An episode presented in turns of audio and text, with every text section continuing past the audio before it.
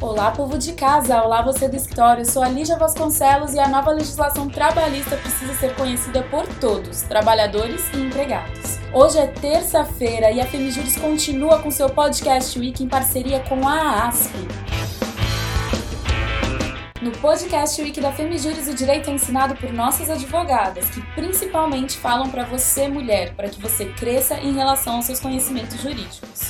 Hoje falaremos de direito do trabalho com a doutora Regina Célia Rufino, com o tema Direito Trabalhista, principalmente essas relações home office. A doutora Regina é advogada, mestre pela PUC em São Paulo, doutora pela UMSA, premiada nos Profissionais do Ano de 2011 no Paraná, professora de Direito do Trabalho e Processo do Trabalho, Direito Previdenciário, Direitos Humanos e Psicologia Jurídica. É autora de diversos livros e artigos jurídicos nessas áreas de atuação. Boa tarde, doutora. Boa tarde, Lígia. É um prazer estar aqui. Eu agradeço pelo convite. Para iniciar o nosso assunto, eu acho interessante a gente tocar na distinção do que é empregado para separar ele do trabalhador autônomo e também do trabalhador terceirizado. Você poderia fazer essa distinção para a gente, doutora? Sem dúvida. Na realidade, o que configura um trabalhador como um empregado é, são quatro requisitos que vai distingui-lo dos demais trabalhadores. Para ser empregado, a pessoa tem que ter pessoalidade, ou seja, tem que ser pessoa física, sem dúvida, a empresa não pode ser empregado. Tem que ter remuneração, que basta a expectativa de recebimento do valor inerente à prestação de serviços. Tem que ter a habitualidade, que a jurisprudência tem considerado três vezes por semana. E também precisa da subordinação pessoalidade, habitualidade, remuneração e subordinação, que é a ideia de dependência do empregador. Já o autônomo, ele assume os riscos da atividade, ele não tem essa subordinação via de regra. Ou então ele não vai ter habilidade, ele não vai ter habitualidade, como por exemplo a diarista. Ou seja, para ser empregado, eu preciso cumulativamente ter todos os requisitos. O autônomo não. Se eu não tiver um desses requisitos e ele tiver autonomia na prestação de serviços, independência, ele vai ser um autônomo a questão do trabalhador terceirizado. Como a gente diferencia eles das outras espécies de trabalho? O terceirizado é feito de uma relação jurídica com três componentes, no qual eu tenho o tomador de serviços, que geralmente é a empresa que vai se beneficiar dos serviços. Eu tenho a empresa prestadora de serviços, que muitas vezes é o empregador do trabalhador terceirizado e tem o próprio trabalhador. Ou seja, via de regra, ele é empregado da empresa prestadora de serviços e ele vai trabalhar em um dos clientes da prestadora de serviços, que é denominado tomador de serviços. Só que em cada cliente ele trabalha de forma transitória, muitas vezes, que aí pode ser o trabalhador temporário, que é um tipo de terceirizado. Ou então ele vai trabalhar de forma definitiva, que agora com a nova lei, né, admitiu inclusive na atividade fim, Antigamente era apenas na atividade meio, a não ser no caso do trabalhador temporário, e com a nova legislação se permitiu também o terceirizado é, trabalhar na atividade fim. Então, via de regra, é, nessa formatação, mas pode também ser apenas uma terceirização de serviços e aí vai se contratar um outro tipo de trabalhador. Ou seja, ele não vai ter o vínculo de emprego com aquela tomadora de serviços. A gente aconselha as nossas ouvintes que ou estão estudando direito trabalhista, ou estão começando a atuar na área trabalhista, ou as ouvintes que estão, na verdade, trabalhando e não são da área jurídica, né? Nossas mulheres que, que são atendidas pela Femijuris, que enviem perguntas, porque eu acho que por mais que a doutora fale aqui, talvez ainda fique um pouquinho confuso. Então envie perguntas, a gente direciona para as nossas advogadas de direito trabalhista, principalmente para a doutora Regina, para tentar sanar a dúvida de vocês. A questão do trabalhador emprega, empregado, não, desculpa. A questão do trabalhador autônomo, eu tenho visto que ah, muitas mulheres me perguntam se elas têm que abrir a PJ. Houve pejotização quando se fala de um trabalho autônomo. Isso é necessário ou posso ser pessoa física atuando como autônomo? O autônomo ele é uma pessoa física, né? A questão da pejotização, quando a pessoa abre uma empresa, de acordo com a legislação, ela passa a ser empresária. É que quem vê o leigo, ele muitas vezes não sabe diferenciar se a pessoa é autônoma, né, ou é um empresário, um microempresário. Então, se ele tiver uma empresa, ele é considerado empresário, inclusive para a legislação previdenciária. Agora, se ele não tem uma empresa formada e ele presta o serviço, mesmo que de forma independente, aí ele é autônomo. É um risco para a empresa contratar como autônomo, por isso que elas vêm exigindo que o trabalhador abra uma PJ?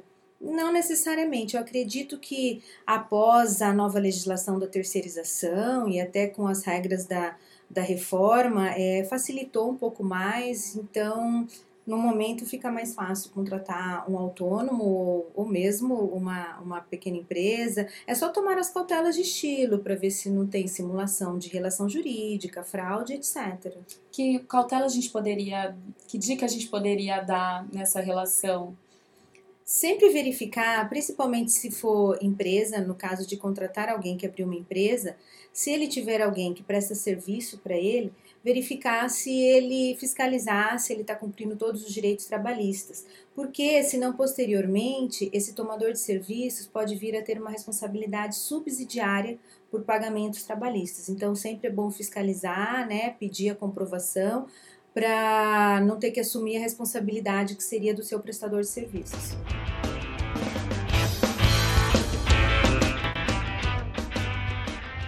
Doutora, a gente verificou aqui, segundo dados requeridos pela Intel e pela Dell, que o Brasil está entre os países que mais têm trabalhadores trabalhando remotamente. E aí eu queria saber da doutora se é uma tendência mundial o trabalho remoto e se ele facilita alguma coisa, se a nova legislação está facilitando de alguma maneira esse tipo de trabalho. A legislação facilita e ela veio regulamentar esse tipo de trabalho, porque antes da reforma trabalhista nós não tínhamos qualquer regulamentação. Mas na realidade é importante diferenciar o teletrabalho do home office, que para alguns casos é a mesma, são a mesma coisa, para outros não. O teletrabalho é aquele trabalho feito fora do estabelecimento, no entanto, com a, a intervenção de tecnologia, internet, como uma consultoria. Mas existem também os trabalhos apenas de home office, que não necessariamente o empregado ele vai prestar contas através da internet ou uh, dos meios de tecnologia, né? Como por exemplo, é, nós temos o setor aqui em São Paulo muito forte das costureiras e é esse setor que preocupa com essa legislação, porque muitas costureiras que fazem as roupas regiões como Brás, né, José Paulino, elas trabalham em suas residências e antigamente elas recebiam, apesar de receber muito pouco por peça, centavos por peças, elas tinham, como tinha certo controle, elas acabavam recebendo horas extras. Então, elas acabavam trabalhando muitas horas para poder aumentar os seus ganhos. No momento, com essa é, essa falta de controle que agora não tem mais, então elas acabam sendo prejudicadas, porque o valor pago é muito baixo e não vai adiantar, elas não vão receber como hora extra. A problemática aí se instaura na volta do trabalho infantil, porque está se constatando que, diante dessa situação, para elas não terem um prejuízo, uma redução do que recebiam, elas estão colocando os filhos, né, os parentes que moram juntos, muitas vezes menores, para ajudar. Retrocesso. Pois é, então isso acaba sendo um retrocesso, que a gente tem que diferenciar do teletrabalho, que a gente parte do pressuposto que são pessoas mais. Um, conhecedoras, mais qualificadas, né? Então não acabam chegando nesse, nessa situação.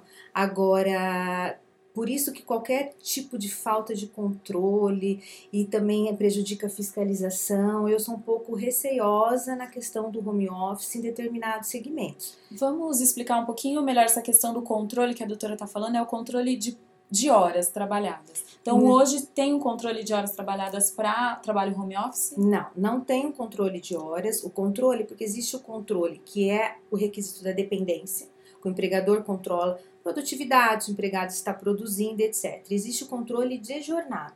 A dependência é inerente à figura do empregado, né? Que nós temos a dependência, ela pode ser técnica, jurídica, hierárquica, então tudo isso é uma forma de dependência. Agora, quando nós falamos em, em controle de jornada, Essa a reforma excluiu, então não existe mais controle de jornada. O empregador ele vai controlar a produtividade, os moldes de trabalho, mas ele não vai controlar a jornada. E nisso as horas extras só. Isso ela não vai receber hora extra.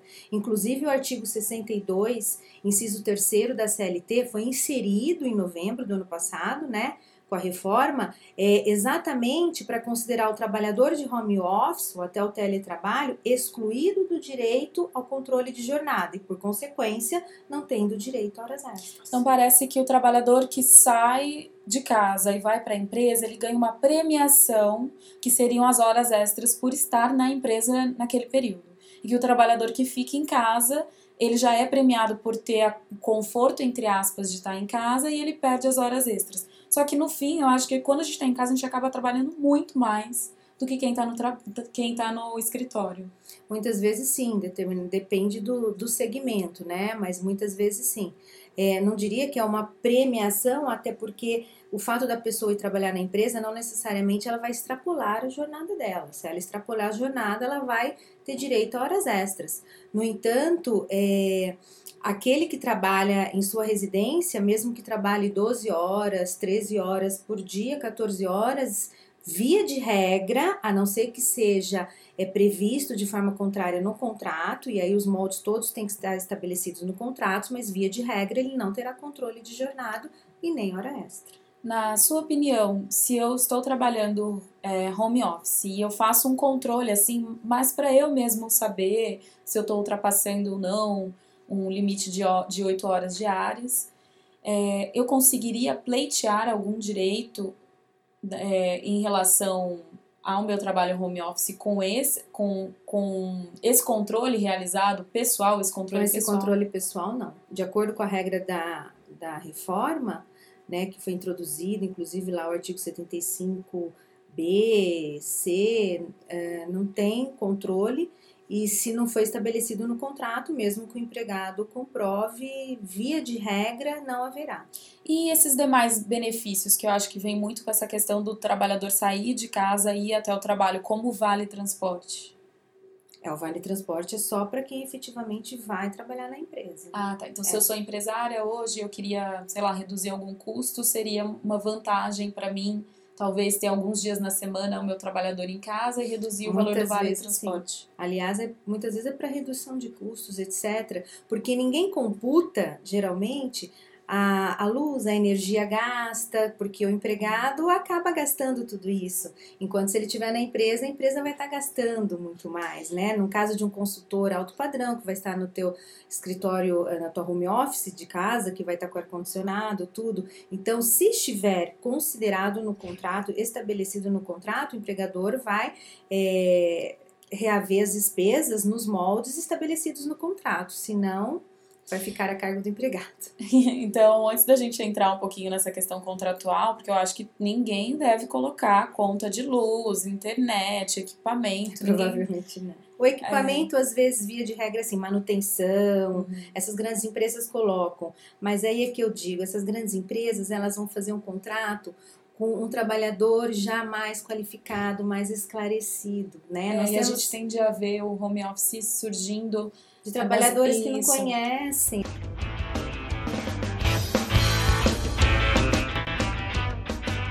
A gente contratou uma estagiária em home office, não tem problema. Estagiária não é empregada, ela é, tem lei própria, é, então, não tem tá problema. Certo. então, para quem aí tá abrindo empresa agora, sugerimos contratar estagiário, gente. Mas também o estagiário é uma lei própria, própria tem que ser naquela função que ele está estudando, senão ele não é estagiário, senão ele vai ser empregado. É, a doutora comentou o artigo 75B da CLT, eu só vou ler para a gente entender o que, que é o teletrabalho hoje na CLT. Então, o teletrabalho tem a prestação de serviço predominantemente fora das dependências do empregador, com a utilização de tecnologias da informação e de comunicação que, por sua natureza, não se constituam como trabalho externo. E aí, aqui eu tenho duas pontuações só para fazer. Predominantemente fora da dependência do empregador, então tem, sei lá, um limite de dias, alguma coisa assim. E essa questão do trabalho externo. O que é o trabalho externo? É, quanto à primeira pergunta, não existe um limite de dias. O que a legislação fala é que o fato de, eventualmente, o empregado ter que ir no estabelecimento, às vezes para levar relatório, prestar contas, alguma coisa, isso por si só não desconfigura o teletrabalho. Né? Então, se na sua predominância da prestação de serviços ele está em casa, utilizando meio de tecnologia, de comunicação digital para exercer a sua atividade, é o teletrabalho, mesmo que eventualmente tenha que comparecer na empresa. Já o trabalho externo, esse já era regulamentado pelo artigo 62 da CLT. É aquele em que, pela sua própria natureza, via de regra, não tem como o empregador controlar. É o caso do entregador, que ele pode estar exercendo as suas atividades em vários locais. Então, ele não está na sua residência, ele está fazendo entregas nos clientes do empregado e, via de regra, ele não vai ter o controle de jornada. Por que via de regra? Porque caso se estabeleça que ele vai ter algum tipo de controle, hoje em dia com a tecnologia, né, eles podem fazer de diversas formas. Se houver essa forma de controle, aí vai ele vai ter direito até a eventual hora extra. Ah, entendi. Mas se não tem que estar anotada na carteira, inclusive, de trabalho, que é o trabalho externo, e por conta disso não tem esse controle. Outra pergunta que a gente vê bem recorrente é essa questão se o equipamento do trabalhador deve ser fornecido pelo empregador.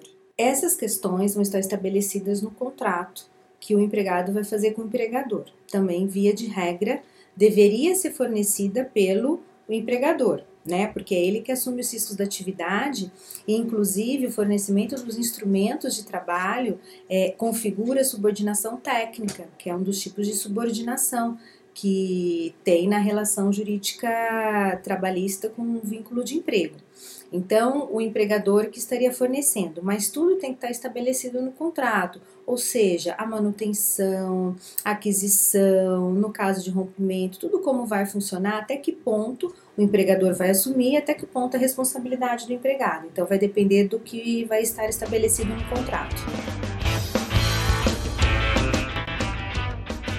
Pessoal, não sei se vocês sabem, mas o podcast Wiki da Femijuris ele tem uma proposta diferenciada. Nós abrimos inscrições no Simpla para que nossas ouvintes viessem até nós escutar e ver como a gente grava esse programa. A Paola é uma advogada e ela resolveu comparecer aqui na ASP junto com os demais ouvintes e ela tem uma pergunta para fazer para a doutora Regina. Boa tarde. Olá, boa tarde. Boa tarde, doutora Regina. Boa tarde. É, uma dúvida recorrente é, em relação ao trabalho é, home office é em relação ao acidente de trabalho. Um acidente que ocorre no home office, ele é considerado acidente de trabalho? A princípio, se o trabalhador estava prestando serviços, né, naquele momento, exercendo suas atividades, vai se configurar como acidente do trabalho.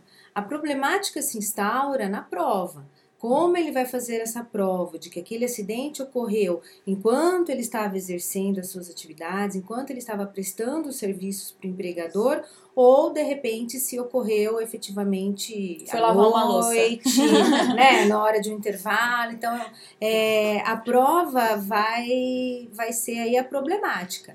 Mas se ele é empregado pela legislação, aí a gente entra na legislação, na própria legislação é, previdenciária, que é a Lei 8.213, e ele estava prestando serviços, então vai configurar acidente de trabalho. É bem complicada essa situação. Obrigada, é Paola, pela pergunta. Achei essencial aqui para a temática. E cuidado, viu, gente? Não levanta para lavar a louça no meio do expediente, não, por favor. Caminhando aqui para a conclusão do episódio de hoje, eu queria saber da doutora Regina qual é o cenário do futuro do direito do trabalho frente a essas novas formas de trabalho. Qual é a sua opinião sobre isso? Sem dúvida, o teletrabalho é uma tendência.